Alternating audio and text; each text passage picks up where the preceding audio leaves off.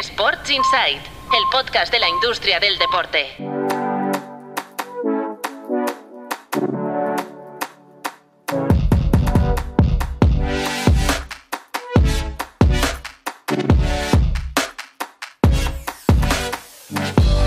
Muy buenas, bienvenidos y bienvenidas a Sports Insight, un podcast de tu playbook producido por NSN.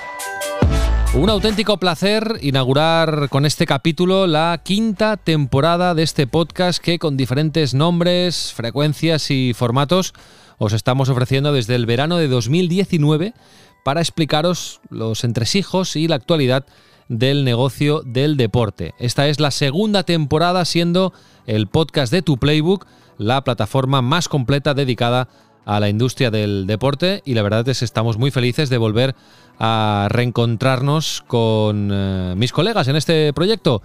El director fundador de Tu Playbook, Mar Menchen. Hola Mar, ¿qué tal? Muy buenas. ¿Qué tal? ¿Cómo estamos?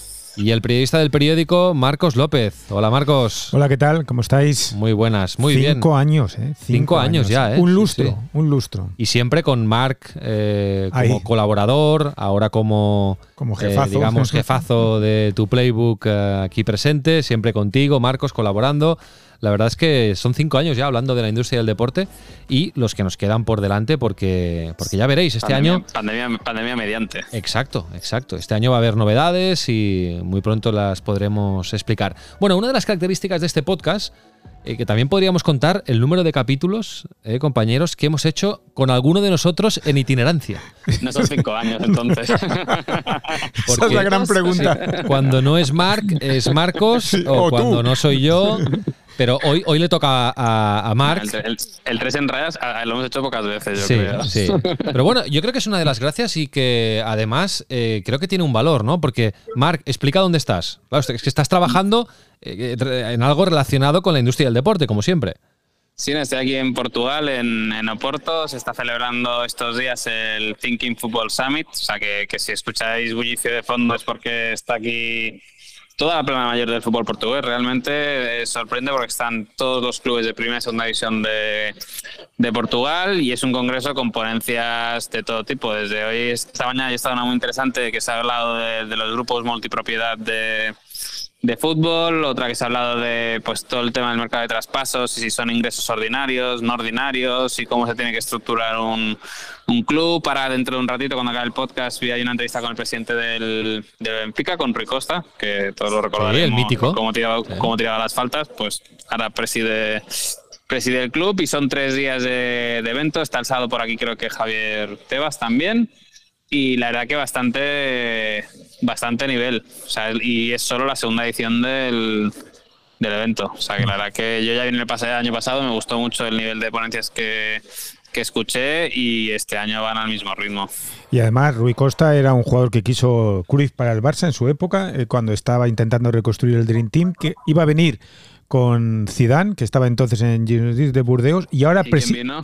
Entonces, Bueno, era la época en el 96, cuando lo echa Núñez, que tenía firmado a Pizzi, a Luis Enrique, a Logan Brand, Rui Costa, Yorkaev, Zidane. Era el nuevo segundo Dream Team del Barça que no se pudo hacer porque fue despedido Cruyff. Pero digo que Rui Costa tiene una historia extraordinaria a nivel de industria, porque el Benfica estamos ante uno de los clubes más importantes y más poderosos en la construcción de talento joven.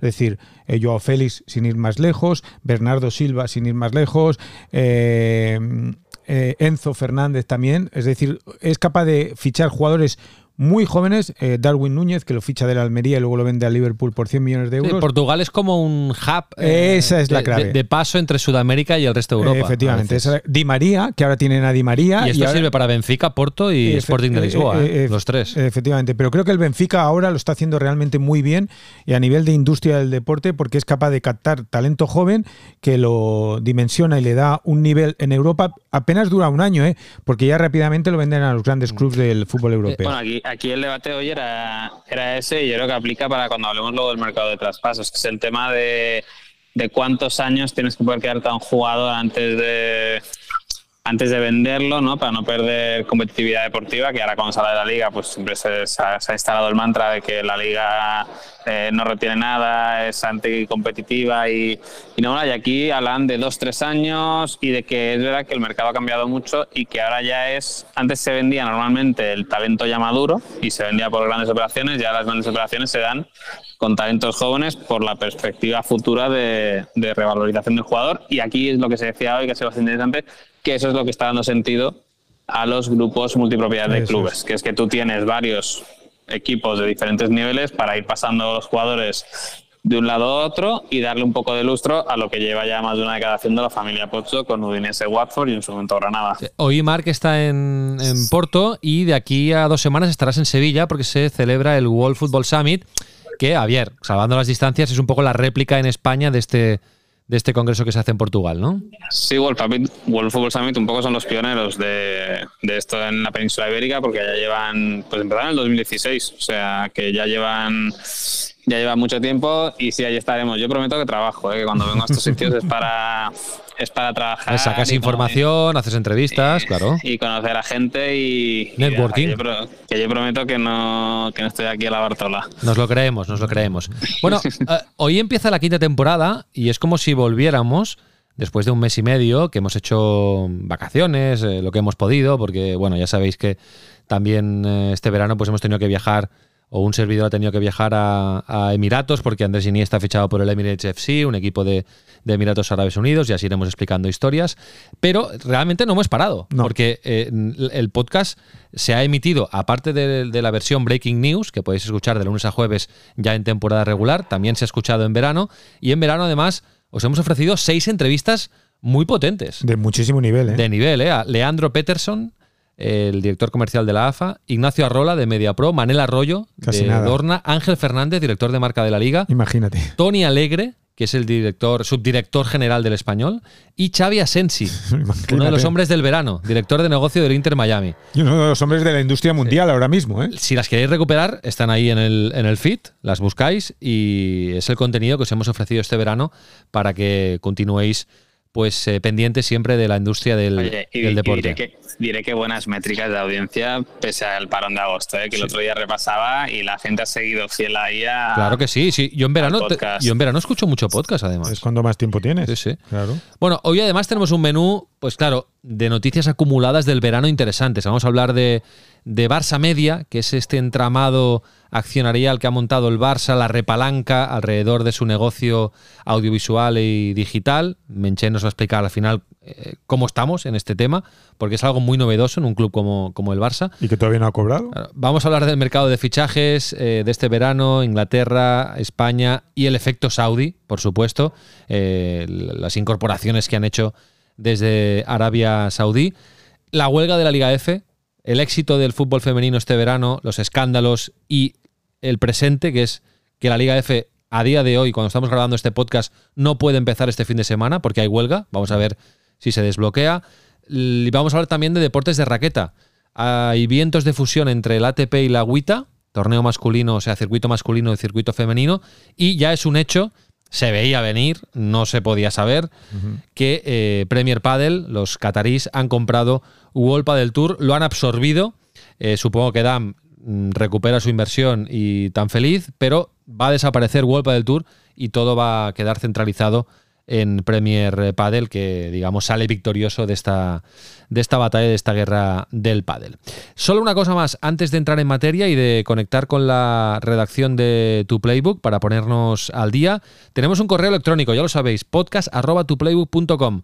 Por favor, lo que queráis, lo encontraréis en las notas del capítulo, sugerencias, críticas, comentarios, eh, documentales deportivos barra libre para lo que queráis. También os podéis escribir siempre en Spotify, si hacéis scroll en el capítulo, allí podéis escribir lo que queráis, o en Evox. Nos llega todo y siempre lo comentamos aquí en antena. Déjame, déjame decir esto que se, que se me ha olvidado, pero es que estaba hablando por teléfono aquí en el hall de, del Thinking Football Summit y, me, ha parado una persona y es un oyente del podcast. Hombre, ah, qué bien. Que, que nos ha reconocido, bueno, me ha reconocido por, por la voz, pero pero sí, sí. O sea, ahora estoy buscando, pues no me acuerdo Ay, es que es una persona que nos escribió en su momento. O sea, es que hemos estado comentando. Mira, Mark, búscalo, búscalo con calma. Vamos a conectar con la redacción de tu Playbook, escuchamos las noticias, lo buscas y luego decimos su nombre y le damos un saludo, claro que sí. Me, parece, me parece bien. Vale. Y eh, la pregunta, sí, la, costumbre de hacer la pregunta, pregunta encuesta, ¿vale? Que la colgamos en las notas del capítulo, en Spotify, podéis responder la encuesta. Y hoy, hablando antes de empezar a grabar con Mark y con eh, Marcos, hemos dicho, preguntamos por la Liga Saudí, que ha sido una de las noticias del verano. La segunda liga más poderosa del mundo, ahora mismo. Y vamos a preguntar si creéis que se va a consolidar, veréis el enunciado de la pregunta, como una liga entre el top 5 mundial o si va a ser un bluff, va a ser una burbuja, como lo fue la Liga China en su, en su momento. Yo creo que van más en serio. Yo también. Y tienen más pasta. Y tienen que perder. ¿eh? Y no les preocupa perder. no les preocupa. Pero bueno, vamos a ver qué opina la audiencia, vamos a colgar esa pregunta y ahora conectamos va directamente con la de redacción de tu playbook con Patricia López y Roger Raquena para ponernos al día. Venga, adelante compañeros. Arrancamos, lo hacemos con las jugadoras de la Liga F que acuden a la huelga tras no alcanzar un acuerdo con la patronal. El caballo de batalla es la cuestión salarial. Los clubes ofrecen 20.000 euros de salario mínimo para la presente temporada, alcanzando los 23.000 euros en función de los acuerdos comerciales que se firmen. Los sindicatos piden 25.000 euros para esta campaña. La falta de acuerdo supondrá la suspensión de las dos primeras jornadas. Movistar Plus adquiere los derechos audiovisuales de la Euroliga en España hasta 2026. El operador releva DAZN y recupera la máxima competición de baloncesto europeo, cuatro años después. El acuerdo incluye los derechos de todos los partidos de la competición, si bien de momento ha confirmado que emitirá cinco encuentros por jornada. Las emisiones de la Eurocup aún pendientes de adjudicar. El fútbol sala español arranca la temporada con presupuestos de cerca de un millón por equipo. Es una media de la competición, donde el patrocinio aporta más del 50% de los ingresos. El torneo está controlado por la Federación de Fútbol y los clubes buscan obtener un mayor control sobre el negocio, sobre todo en aspectos como la televisión, que son claves en la facturación. Motorland Aragón recupera el negocio pre-COVID pese a aumentar un 51% sus pérdidas en 2022. El trazado aragonés aumentó en un 32% sus ingresos gracias al fin de las restricciones sanitarias y alcanzó los 4,5 millones de euros de facturación. No obstante, los números rojos de la gestora del circuito se volvieron a disparar hasta 7,7 millones. Y acabamos con el arranque del Mundial de Rugby en Francia con el objetivo de facturar 800 millones de euros. El torneo, que se extenderá durante las próximas siete semanas dejará un impacto económico de 3.392 millones de euros en el país galo. Vale, pues ya nos han puesto al día. Gracias, Patricia. Gracias, eh, Roger. ¿Has encontrado el nombre, Marc? Alex Viso. Alex Viso. Un saludo desde aquí. Muchas gracias por seguirnos, Alex. Pues un saludo a Alex y a todos los que nos escucháis habitualmente. Bueno, a ver, Marc, eh, vamos a ir rapidito con todos los temas que tenemos. Si te parece, empezamos por, eh, por Barça Media porque digamos que iba a ser la repalanca, eh, se, ha, digamos, eh, reestructurado, ¿no? Lo que es el accionariado, la, dimensión de la parte audiovisual y digital del Barça, que mm, el Barça ha troceado, que se ha vendido, ha admitido nuevos socios, al principio socios.com y Jaume Rauras a través de Orfeos Media, y ahora han entrado nuevos socios. Bueno, explícanos un poco en qué punto se encuentra esta, esta, este ámbito de actuación del Barça? Sí, digamos que es una operación en, en dos fases, ¿vale? Eh, si la audiencia lo recuerda y si no lo recordamos nosotros, el verano pasado el Barça pudo inscribir a toda la plantilla deportiva cerrando la venta del 51, del 49% del brazo digital audiovisual de, de Barça Studios por 200 millones de euros. 24,5% se lo quedaba socios.com y el otro 24,5% se lo quedaba Jaume Rouras, que aparte de Jaume Rouras lo cerraba creo que el mismo día o un día antes de que, de que se iniciara la competición y con eso se pudo registrar a toda la plantilla. Esos 200 millones no cayeron de golpe en las cuentas del Barça, sino que había un calendario de pagos. Un calendario de pagos que en principio en junio del 23 establecía que cada uno, socios y Rouras, ponían 30 millones cada uno, que internamente parece ser que entre ellos y el club acordaron recalendarizar los, los desembolsos, pero ¿qué pasa? Que la liga dijo que si ese dinero no estaba en las cuentas del Barça, la palanca del verano pasado no le servía de nada y por lo tanto le restaba al Barça los 60 millones que le había dado de margen salarial conforme a que ese dinero iba a entrar en las cuentas del, del club. Para que no pasara, aunque al final Marcos hagan corregidas, pero creo que el dinero tampoco ha llegado del nuevo Así es. inversor, lo que se ha hecho es que un inversor chipriota, cuya identidad desconocemos todos, y Libero Football Finance, que es una firma inversora eh, que hasta ahora no se llamaba así, sino que se llama de otra manera, pero que ha fichado a Peter Kenyon, que es el director general del, del Chelsea y el,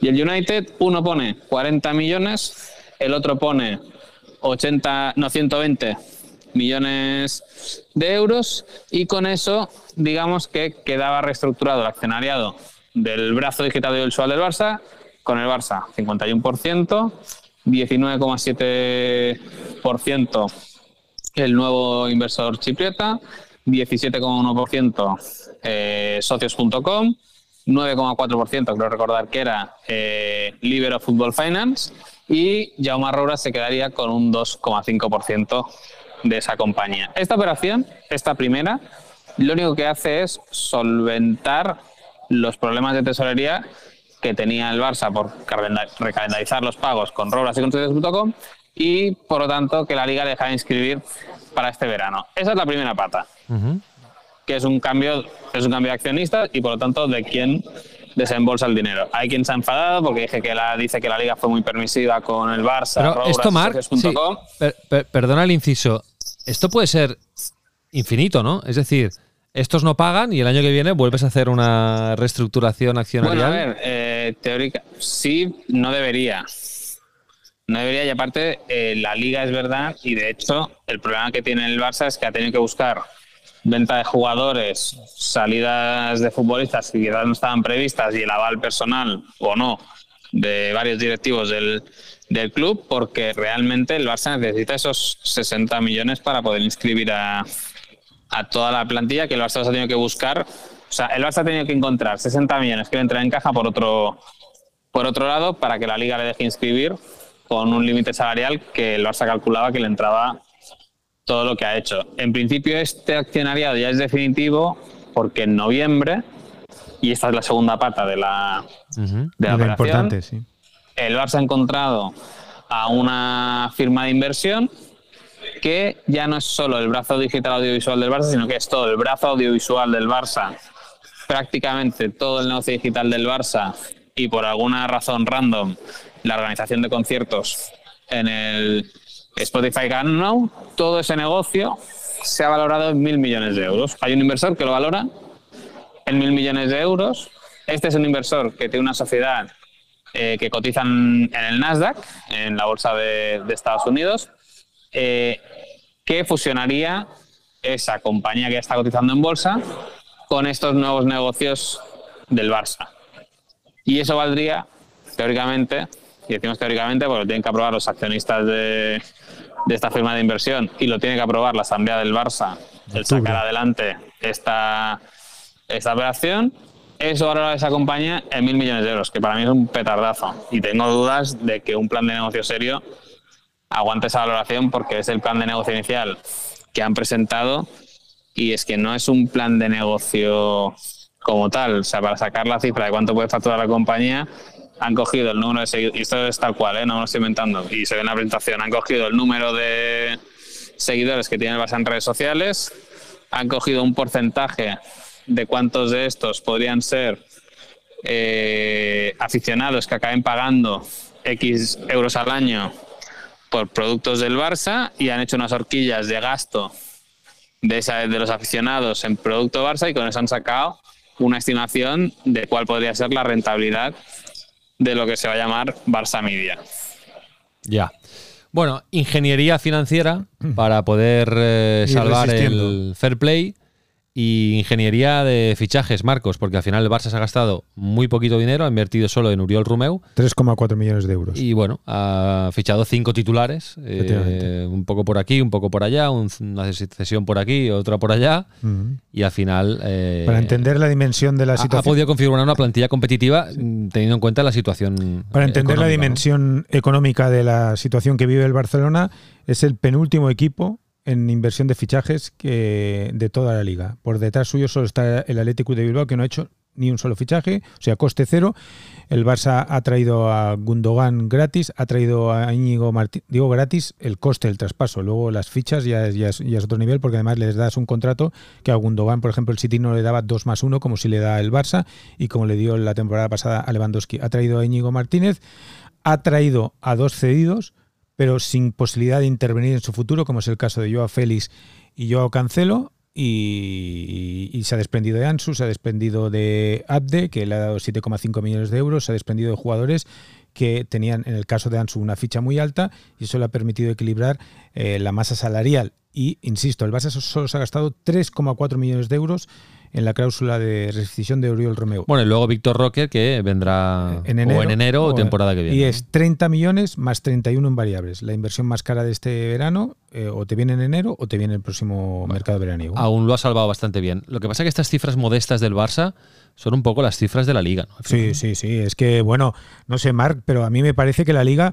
Eh, eh, ha comprado por valor de 453 millones de euros y es la última liga europea, incluyendo Arabia Saudí, o sea, de las seis grandes ligas, porque ahora hay que hablar así, de las seis grandes ligas, la última en compras ha sido la Liga Española con 453 millones de euros. La primera, no hace falta decirlo, la Premier, 2.906 millones o sea, de euros. Cuatro veces, cinco veces más. Sí, 2.906 millones de no, euros no, la más. Premier. Seis veces más. Seis veces más. La segunda, y atención a la sorpresa, es la Liga Francesa. Caray. El PSG se ha vuelto loco. Bueno, es que el PSG, claro. ¿sabes? Es, es que se ha, se ha vuelto loco. Vamos. Se ha vuelto loco de manera escandalosa, 929 millones de euros. La tercera, la Liga Italiana, 884 millones de euros. La cuarta, Arabia Saudí, 873. La quinta, Alemania, 766. Y la última, la Liga Española, con 453. Claro, ¿Esto se debe, Marc, exclusivamente al, a las normas de Fair Play? Bueno, para mí hay dos elementos. Uno, evidentemente, es el, el fair play financiero de, de, la liga, también el de UEFA, eh, que te obliga a cuadrar, a cuadrar las cuentas. Y en el caso de los clubes de la liga, pues todavía vienen arrastrando mochila de pérdidas de la COVID que quieren compensar lo más rápido posible, porque al final tienes dos vías para, para absorber las pérdidas de la COVID, o ganar mucho dinero o hacer ampliaciones de capital infinitas. Eh, hay clubes de la liga que están intentando hacer ampliaciones de capital, pero fijaros el Betis, sí. que quiere hacer una de 42 millones de euros y ya tienen lío accionarial porque hay socios, familias accionistas del club que se niegan a que se haga una ampliación de capital porque perderían posición de control, o sea, eso no, ni come ni deja comer, o sea, no quiero poner dinero, pero tampoco quiero que venga alguien a poner dinero para que el club tenga más, más capacidad económica. Y también hay un punto que no, creo que hay que plantear un, un, debate sobre, sobre qué marca la competitividad de una, de una competición, porque si miramos la inversión neta de, de las ligas, las se ajusta un poco más, ¿no? O sea, España e Italia estarían a un nivel muy, muy similar, Alemania es verdad que estaría por encima, pero miras a Inglaterra y, y Arabia Saudí y al final lo que te demuestra que te gastes mucho más de lo que ingresas en traspasos son dos cosas. Una, que evidentemente tienes poderío económico y eso está fuera de discusión, que los clubes de Inglaterra tienen mucho más dinero que, que los de España, pero también es una incapacidad de generar talento por ti mismo y por lo tanto necesidad constante de salir al mercado a buscar futbolistas. Pero el mejor Barça de la historia, eh, podemos coincidir que inversión en fichajes hizo muy poca. Muy poca, muy poca. Y nadie cuestiona que ese es el mejor Barça de la historia y que probablemente era el mejor equipo de, del mundo. Entonces yo creo que, que, que hay que plantear un, un, debate sobre, oye, ¿qué, qué es lo que de, define que una liga es competitiva o que una liga tiene importante talento talento deportivo. Más allá de no cuestionar que, oye, que los clubes de la liga este verano han vuelto a vender porque tenían necesidad de acabar de cuadrar las cuentas y empezar a quitarse la mochila de la pandemia. Sí, y luego si volvemos a mirar el ranking de clubs que más dinero se ha gastado, están los de siempre, ¿eh? O sí. sea, Paris Saint-Germain, City, Chelsea, eh, tres United. clubs, sí, pero lo, lo, los clubs que, que... Ojo, ojo el City, y es una cosa que, empieza, que entiendo que, que, empieza a ser el resultado de los cambios en metodología y cantera que hace unos años empezaron a incluir los equipos de la Premier en, en sus proyectos, pero la pasta que ha hecho el City y creo que el Chelsea también este verano vendiendo, vendiendo a jugadores de la cantera a precios bastante locura. altos a otros equipos de, de la Premier. Mira, Colin, eh, Colin. Palmer eh, ha pagado el Chelsea 45 millones de euros. Un chico que apenas había tenido tres ratos en la Premier con, eh, con Guardiola y con el City. Palmer es el que metió el gol en la Sí, Supercopa. sí, ese- ah, lo han vendido al Chelsea. El Chelsea, 45 millones de euros. Caray. Es que, 45 pero es que millones de fíjate, euros. fíjate que, que han sido varios. No, Laporte lo han Eh, vendido a Arabia Saudí por 35.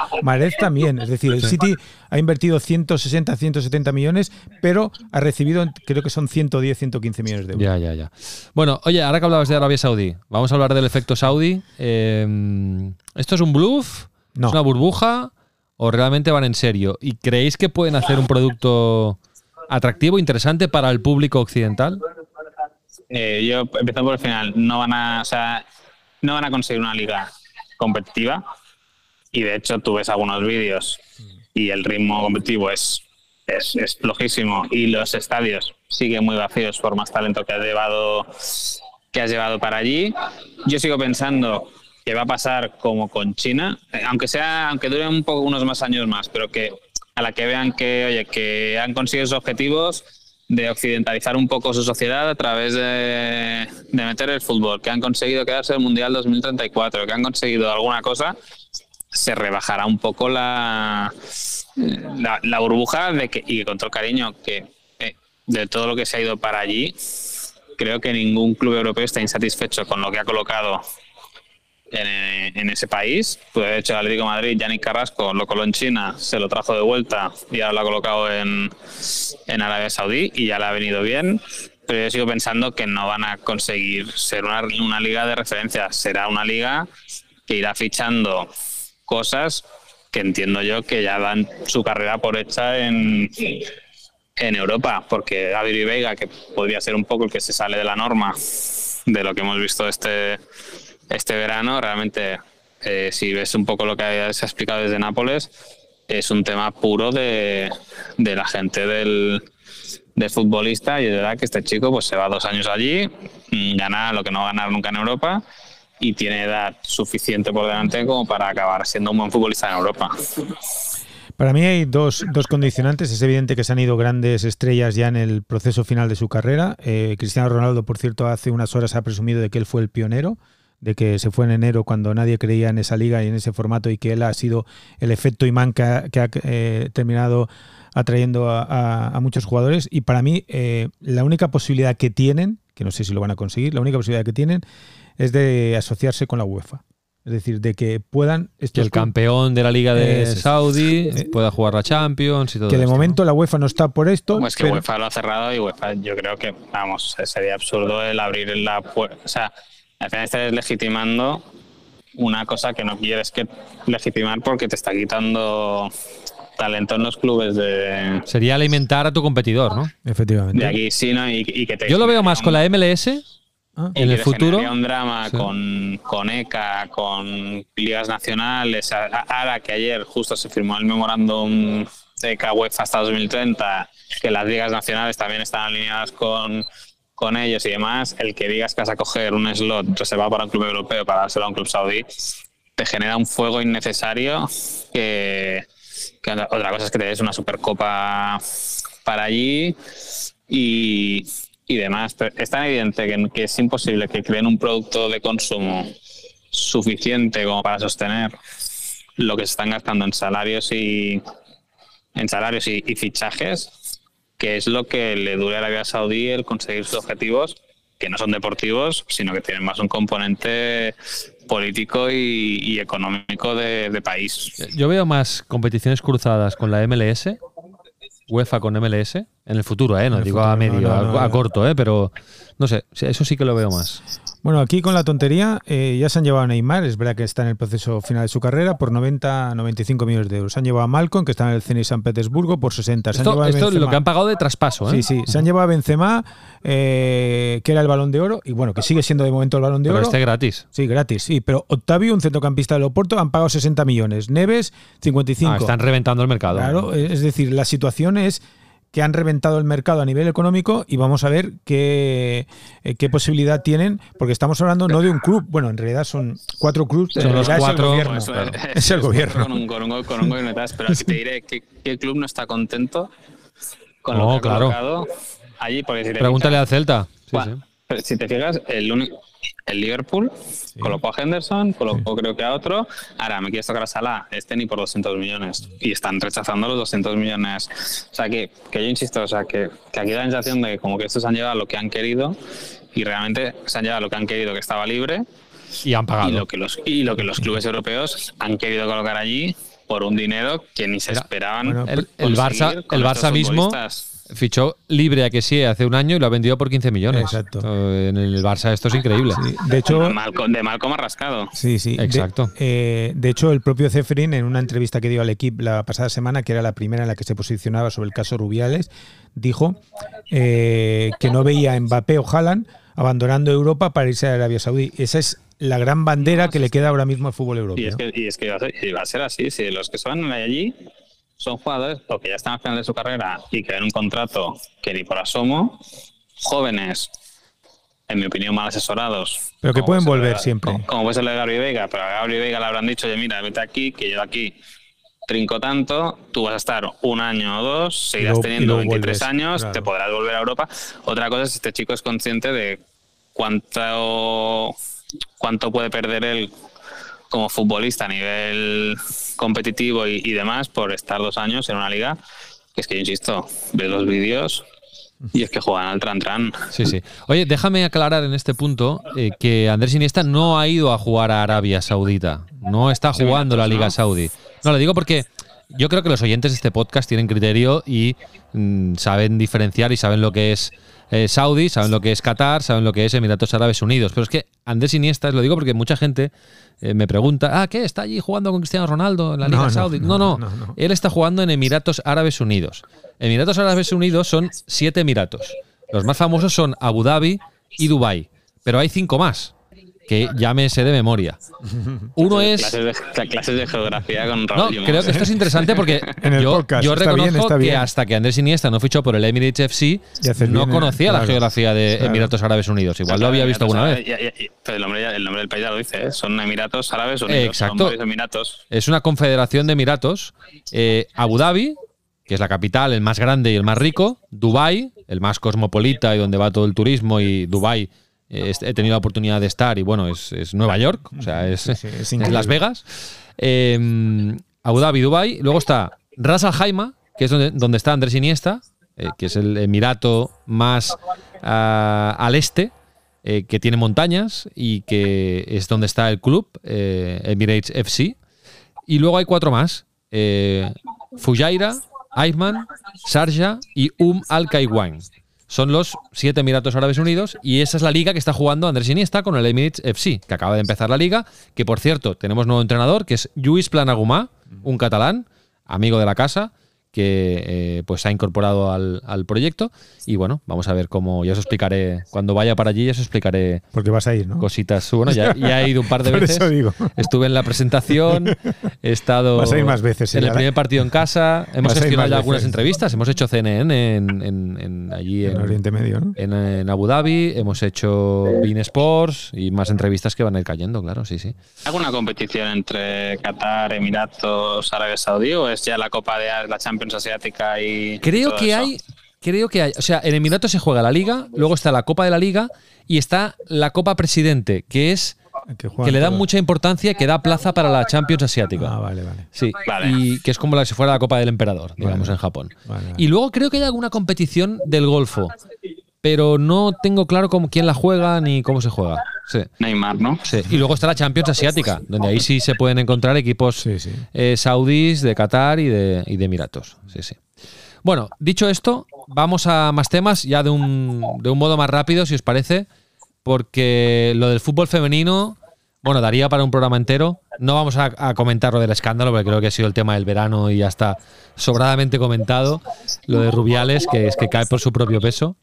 Que por El cierto, que no cae, es- el que no cae es él, ¿eh? Sí, que por cierto, aquí también dejarme que nos pongamos la medallita. Andrés Iniesta, uno de los pocos futbolistas masculinos que se ha mojado en este tema. ¿eh? Y, Así es. Bueno, es que Y uno de los lo primeros. comunica- Lo, lo del comunicado primero y luego la lectura del, del comunicado, yo no sé qui- si, si los que salieron lo hablaron con sus representantes y con sus asesores de imagen, pero la imagen que está dando el colectivo de jugadores masculinos Sí. da bastante penita porque da una sensación de sumisión o de pas- es sumisión o pasotismo y no sé qué es peor. Sí. Las dos bueno, cosas. aquí la gran paradoja en el fútbol femenino es que después del verano, con el eh, mayor éxito y además casi te diría que inesperado. Equi- equi- equipo español, campeón de la Champions League. Sí. España, campeona del mundo. MVP, Aitana Bonmatí, Balón de Oro. Aitana Bonmatí. Bueno, sí, no, ya- y ahora será Aitana Bonmatí. Y institucionalmente tienes al presidente subiéndole el sueldo a medio millón de euros, al que todas las jugadoras querían fuera, es que, que ahora lo han destituido, por cierto. que ahora lo han destituido, Y- va a haber- a ruido él por el contrato. Él dice que, es que se siente seleccionado hasta el 2028. 28. Alguien le tiene que decir que, que te lo digan en público, en una asamblea, tal, eso no tiene validez Legal. Jurídica. legal. Pero, pero bueno, chaval está ahí con sus, con sus cosas. Y luego tienes Liga F. Esto, esto es lo que- grave. Sí, sí. hue- Huelga, la primera edición de la Liga Profesional, recordemos que empezó con huelga de las árbitras. Instigadas por la Federación Española de Fútbol, todo se ha dicho de paso y consentido por el Consejo Superior de Deportes, todo se ha dicho de paso. Y ahora el problema es entre jugadoras y clubes por el salario, sobre todo por el salario mínimo. Eh, Liga F está, ahora están 16.000, la Liga F, los clubes empezaron ofreciendo 18.000 mínimo, las jugadoras pedían 23.000, los clubes han dicho aceptamos subirlo a 20.000 ahora y gradual hasta 25.000 en unas temporadas, las jugadoras se han enrocado en que no, que quieren, que quieren más y es lícito. Yo creo que aquí es importante recordar que por más que estén creciendo los ingresos del fútbol femenino, los clubes con sección de fútbol femenino todavía operan a pérdida. Y todavía hay unos 20 millones de euros de pérdidas anuales de los clubes de, de la Liga Femenina. Además, tal y como ante la falta de acuerdo entre la Liga F y la Federación por el convenio de coordinación, el gobierno, el estableció que la Federación se quedaba al 50% de los ingresos comerciales de la Liga F.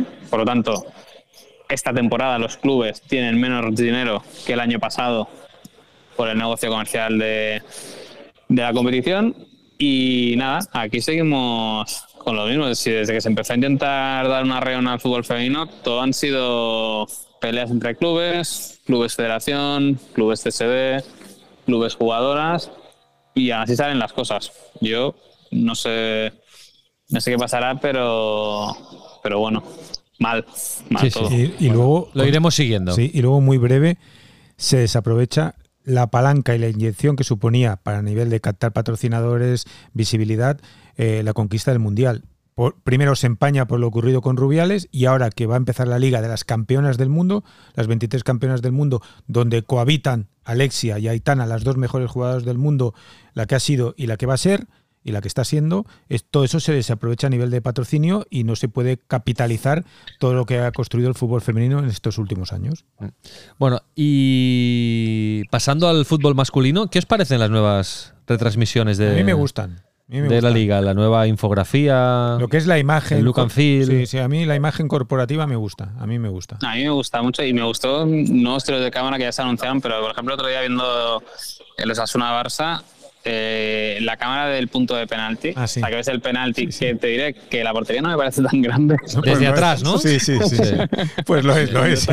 si eres portero, que- lo es. Cuando, Bueno, ti- cuando, cuando tienes que chutar no parece tan grande, ¿eh? Luego, pues, Y, y y luego otro. La gran novedad ha sido poner la cámara dentro del vestuario, que hubo un poco de pollo al principio cuando Bueno, captaron al Atlético de Bilbao rezando el Padre Nuestro, ¿no? Que Sí, se sí. quejó Unai Simón. Fíjate que sí, pero Unai Simón se queja siempre. Ya. Eh, pero No- no entiende nada. A, a nivel de entre... No, pero... Pero a nivel de entrenadores le ha hecho mucho bien, ¿eh? A Michel, por A nivel ejemplo. de- Michel, a nivel el de Girona. Por ejemplo, ¿quién, quién se ha quejado? Vasco Aguirre. Sí, sí. Eh, Vieja Manu escuela. Pellegrini- Manu Pellegrini era... eh, Bueno, es que Pellegrini se ha quejado de, eh, del Era- comentario era- de, de- de Borja Iglesias. Con eso te digo era como, todo. pero Pellegrini era como resignado. Es en plan, bueno, mira, lo puedo entender. Oye, mira, esto va de negocio, pues oye, pues hay que meterlo. Lo, lo metemos. Y aquí es lo de siempre. Es verdad que ha habido un boom muy excesivo en estas primeras jornadas, pero que yo creo que es lo que buscaba la liga. Que es Claro. que se genera mucho ruido y hubiera mucho contenido. Pero esto, esto viene a raíz de lo que explicamos, yo creo que en uno de los últimos programas de la Sí, temporada. que hay incentivos. De ese, de ese- Claro. de ese bote de 130 millones de Claro. euros y está limitado, creo que es a dos o cuatro veces como máximo durante toda la temporada, el número de veces que la cámara puede entrar al vestuario, que la cámara puede grabar lo que está diciendo el entrenador, o sea, ya está pensado para dosificarlo y que no estén todos los partidos metida la cámara y, demás. Y luego hay un punto, que es que estas decisiones corresponden a los clubes y a los profesionales de los clubes que saben qué es lo que interesa al aficionado. Lo que puede decir al jugador No, no, pero es que a Es mí que- es, es que- es muy es que hipócrita me- el discurso del jugador Claro. o, o del entrenador, porque claro, luego quieren cobrar, ¿no? Evidentemente. Bueno, es que y el argumento y el argumento de los 30 millones, el poner un bote para eso es para que los clubes frente a los vestuarios tuvieran un incentivo. Claro, decir, tuvieran ¿verdad la que fuerza. que este, que este vestuario, que este año fichemos tal, Claro. subamos sueldos tal, no sé qué, pues tienes que apechugar y que el club en quien tiene que pensar, y esto el jugador lo tiene que entender, es en el aficionado, no en el, en el, en el jugador piensa. ¿Y cómo piensa en el jugador? Pagándole una pasta. En el aficionado, ¿cómo piensa? Dándole un contenido. Y si os fijáis, no he visto ningún solo aficionado que se haya quejado Al contrario. de este, de este nuevo contenido. E incluso creo que a algunos les está haciendo bien, lo decías Marcos tú. A, Mitch, a Mitchell, como entrenador, lo está, lo- vamos, le, está, le está subiendo el caché como. Le ha dado una marca espectacular Total, que ya tenía, pero, total. pero es que además Y- te, te lleva al campo. Es decir, Y te diré una cosa, esto pasaría con los árbitros. también. Falta correcto, microfonar a los correcto, árbitros. Estoy de acuerdo. ¿Ganaría tanto el colectivo arbitral Estoy si de los microfonaran? Estoy de acuerdo. Y las dudas que. En Francia tener- lo hacen. Salió- Sí, sí. En Francia ya lo hacen. Sí, sí.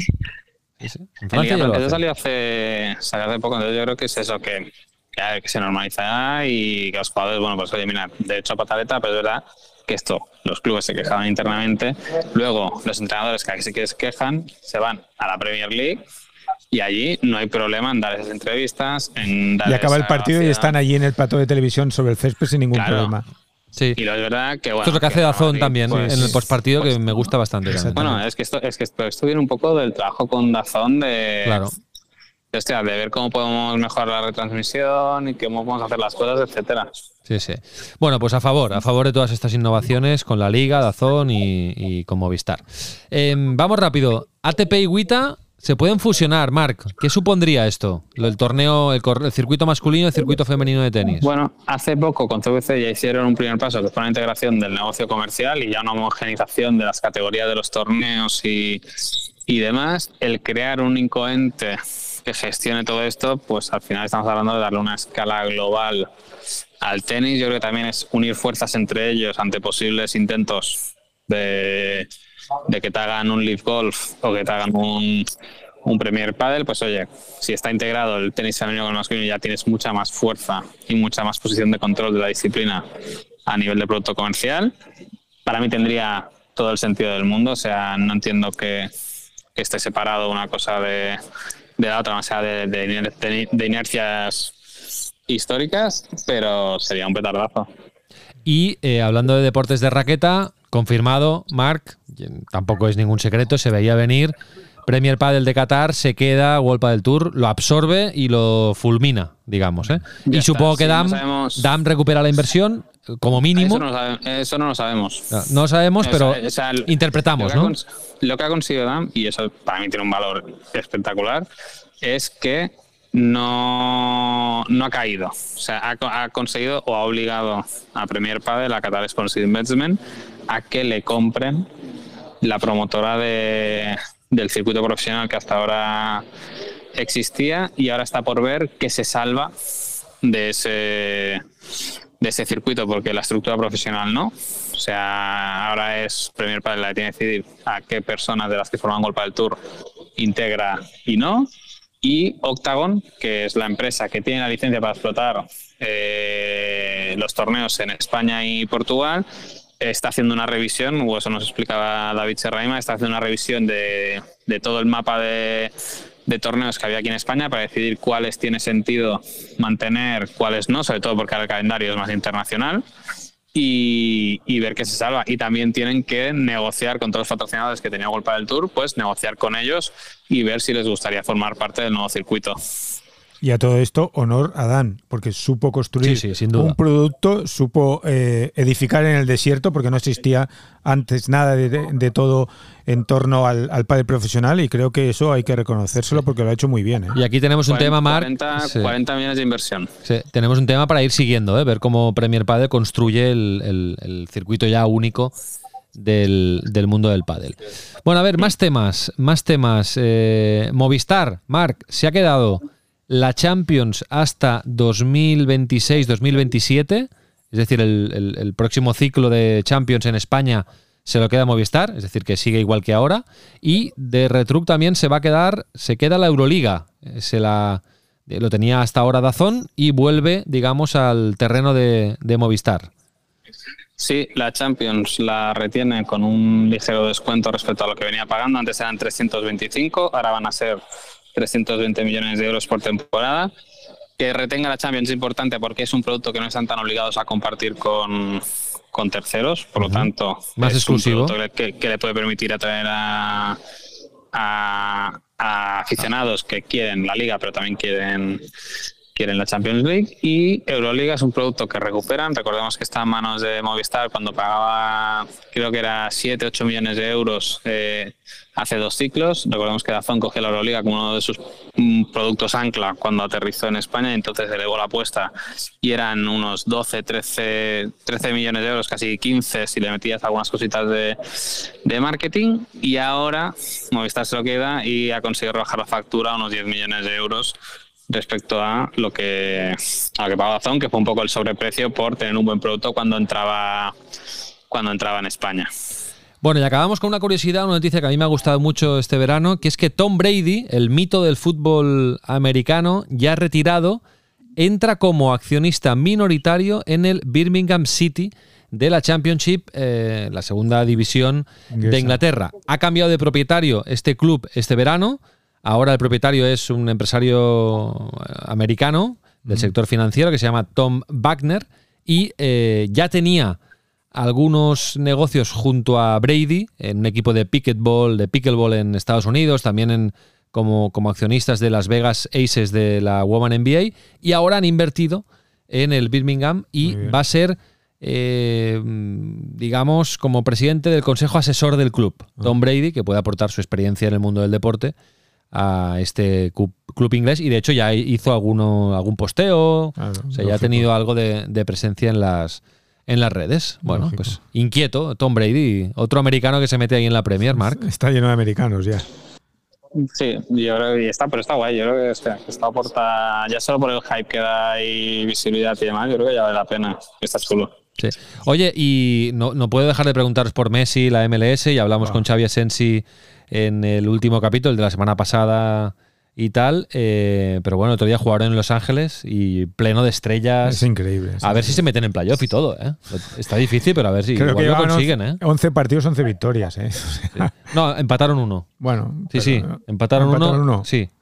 El día antes que hablar, ah, de hablar con Xavi se emplataron en casa, sí. O en, Nashville. Pero esto, por, por, cruzar podcast, hay un podcast corporativo de la, de la MLS y Apple que entrevistan a Jorge Más. Sí. Y, y es bastante interesante porque el tío explica todo el proceso de negociación del, del fichaje y el tío viene, viene a entender que sabiendo que estaba esto en el horno y que tenía buena buena pinta, ellos ya sabían que deportivamente este 2023 no iba a ser bueno porque tenían que dejar mucho margen salarial disponible, por lo tanto, tener una plantilla menos competitiva para que en el momento en que acabara la temporada deportiva en Europa y pudieran traerse a Messi, Busquets y compañía, tuvieran espacio para, encajarlo. Dicho esto, quiere decir que esto de Messi, Busquets y Alba eh, no es de última hora, sino que esto ya lleva bastante, bastantes más que meses, cerrado.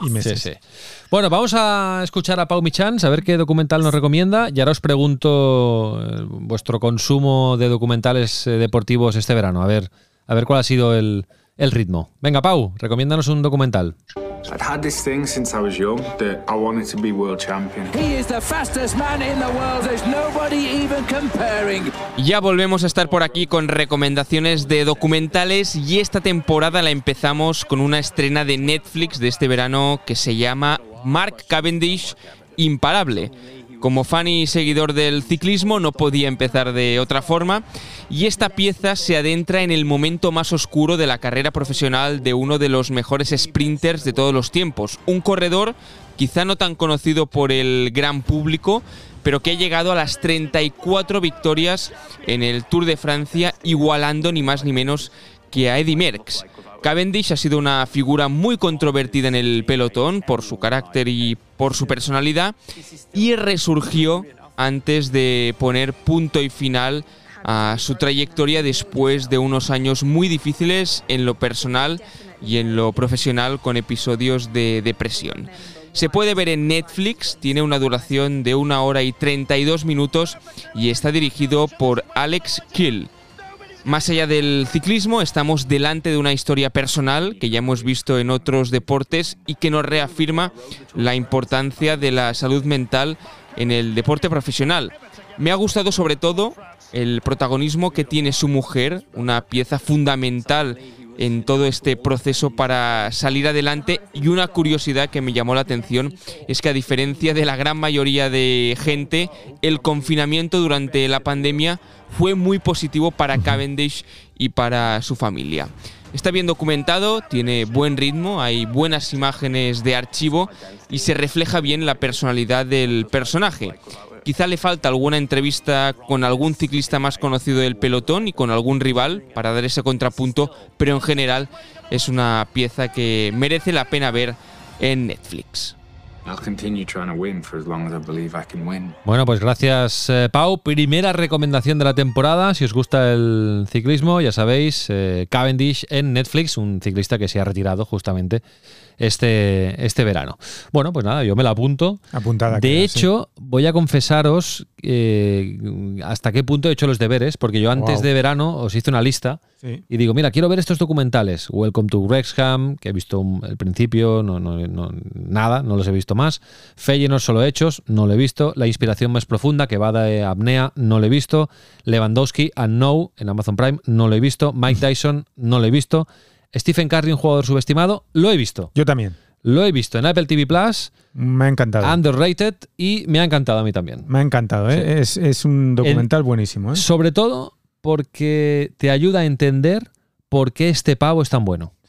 Ahí, ahí, hay un Detrás de, de- Esa de calidad hay, Hay un hay trabajo un trabajazo impresionante. espectacular. Claro, también es lo que nos quieren mostrar. Pero, es bueno, que me lo creo. Sí, hombre, es que si no, no, no llega donde ha llegado. No es, llega donde ha llegado. no. es, es un jugador que ha cambiado la manera de jugar al baloncesto Sí, sí. en la NBA. Sí, sí. Menchen, tú, tú has. has- Este, mira, te, te- te lo, te lo comentaba antes de empezar, que este verano Pau Patrol, Gato con Botas y alguna de estas, pero es verdad que este sí que lo conseguí ver algunas mañanas y, y lo conseguí ver entero y me encantó. O sea, me flipó el nivel de sacrificio, tal, no sé qué, y aparte, oye, el tema de estudiar, o sea, no sé. Sí. Me gustó mucho. ¿Y cómo acaba? No vamos a decir cómo acaba, pero cómo acaba es mucho la buenísimo. historia y, y demás, pero, pero ostras, me gustó, me gustó un montón. Y he empezado a ver el de Magic Johnson. Yo estoy en ello también, ya. Pero a ver, no, no. Tú has Ah. empezado a ver el de, el de la, la- la serie de ficción. Exacto, Tiempo de. Victoria. Yo, yo- sí. yo- yo empecé- no, este yo lo he visto ya. En la L- serie ficción. En HBO, el En de HBO. Marcos. ¿Y Tiempo de? Victoria, la dinastía de los Lakers. Sí. Ahora estoy viendo el de. He, he- he- he empezado a ver dos. Uno, que es el de los. Uno que va sobre los Lakers, que es más corporativo. Sí, El de Magic Johnson. sí. ¿Que está dónde? El suyo, que está, este está creo que es en Apple. En Apple, ¿verdad? Sí. sí, Cre- sí. Creo, ¿eh? Sí, me, suena. El del Tour lo voy viendo, pero me está costando. Me está costando un El poquito. del tour del año pasado. ¿eh? Sí, sí. Sí. Eh, luego descubrí que tenía dos temporadas de Drive to Survive que no había. Bueno, bueno, bueno. que no había visto y bueno, me lo he ido poniendo, pero porque bueno, está bien. O sea, eso es- realmente me los pongo de fondo mientras trabajo o alguna cosa, porque tampoco me no me tienen tan atrapado y, Vale. y está bien, pero bueno, ya es verdad que he visto un behind the scenes, ya empieza a ser un poco un poco más, más de lo mismo, si no hay una historia muy fuerte detrás de lo que haya pasado esa, esa temporada. Y luego poco más, realmente algún partido de Messi así de refilón. de No, pero eso no cuenta. eso no es documental, Eso no cuenta. mañana Algún li- y tal, ah, tal. si, si quieres, podemos contar algún libro, pero eso no cuenta. Eso no, no sé de qué me estás hablando, Vale. no sé qué es eso. Bueno, eh, yo he acabado Ted Lasso, por fin, que ya, ya está, finiquitada y muy bien, un 10, sobre todo la última temporada. Y nada, que se ha estrenado la, del, el- la segunda temporada de Nihuera, del Barça. Sí. ¿eh? El documental del Barça. Yo lo quiero ver también. Ya se ha estrenado en Amazon Prime y por lo tanto, pues pronto, A ver, a ver si al menos. pronto lo podremos ver. Y hay uno, si y hay uno no, que no, saca- no baja tanto como de la primera a la segunda. Y de la No, yo creo que la este es mejor. ¿eh? Este, este lo ha hecho Wakai. Sale Iniesta, también os lo digo, que hicimos nosotros el Wakai. service en Japón. Ah, Y aquí hay uno nuevo que se acaba de estrenar, no sé si hoy o... Pero bueno, ah, recientemente que a mí me interesa que es la España de Clemente en Movistar Plus. Ah, pues nada, lo veremos La también. España de Sí, Clemente. y hay unos Y documentales de rugby en Movistar Plus porque, atención, mañana empieza el Mundial de Rugby. Casi nada. En Francia, con un Francia-Nueva Zelanda. Un partidazo. parti- Un partido cualquiera. Empieza mañana 8 de septiembre y acaba el 28 de octubre. Oye, que para que tenga datos, si el rugby no mueve, el mundial va a facturar 800 Sí, millones. sí, ya lo, he- lo he oído con Patricia y con Rouget, muy bien, muy bien. Hombre, además en Francia, portada del equipo cada día. Cada día, cada Sí, sí. portada y 14 páginas. a ver Vamos. si me puedo escapar algún día a ver un partido. ¿Sí? Bueno, en, en 2015 Ala. estuve en el campo de Newcastle viendo un Nueva Zelanda-Tonga. Ostras. Sí, sí, vi a los All Blacks en directo. Bueno, eh, chicos, nos reencontramos la semana que viene. A ver si físicamente los tres. Mm, No, Eh, sí, no. la semana que En yo principio sí. Yo en principio sí. En principio sí. Mm, A ver si estoy yo. Venga, un abrazo. Hasta luego. Un abrazo, Chao. hasta luego.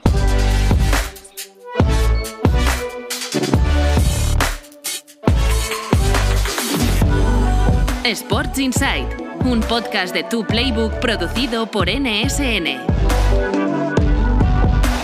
Y recuerda, tienes toda la información económica de la industria del deporte en tuplaybook.com. Únete a la plataforma de negocios para la industria del deporte.